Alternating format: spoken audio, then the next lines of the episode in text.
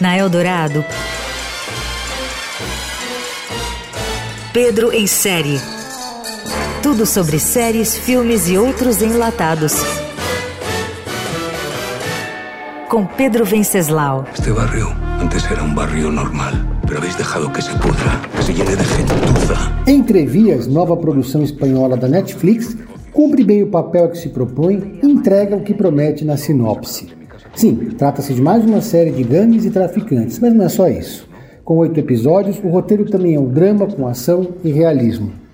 Logo de cara, somos apresentados ao personagem central, Tirso, um ex-militar viúvo e solitário que lutou na Bósnia e hoje tem uma pequena loja em um bairro na periferia de Madrid.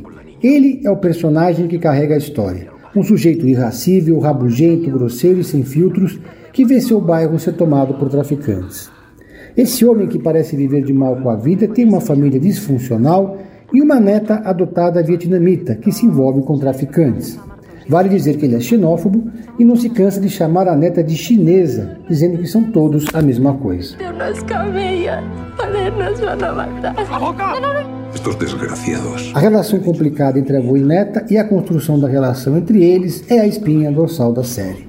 Com apenas oito episódios, Entrevias da Netflix aplica bem uma receita conhecida em filmes e séries do gênero, sem escorregar na apologia ao modo miliciano, a da vingança com as próprias mãos.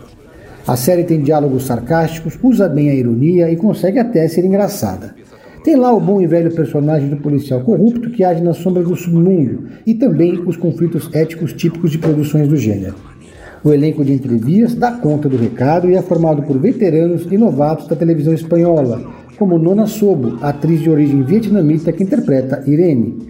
O protetor e enérgico Tirso é interpretado pelo ator José Coronado e tem uma vasta carreira que começou na década de 80. Ese es el problema, ¿no? La gente que viene de fuera. Pero todos acaban en entrevías. Você ouviu Pedro em série. Tudo sobre séries, filmes e outros enlatados com Pedro Venceslau.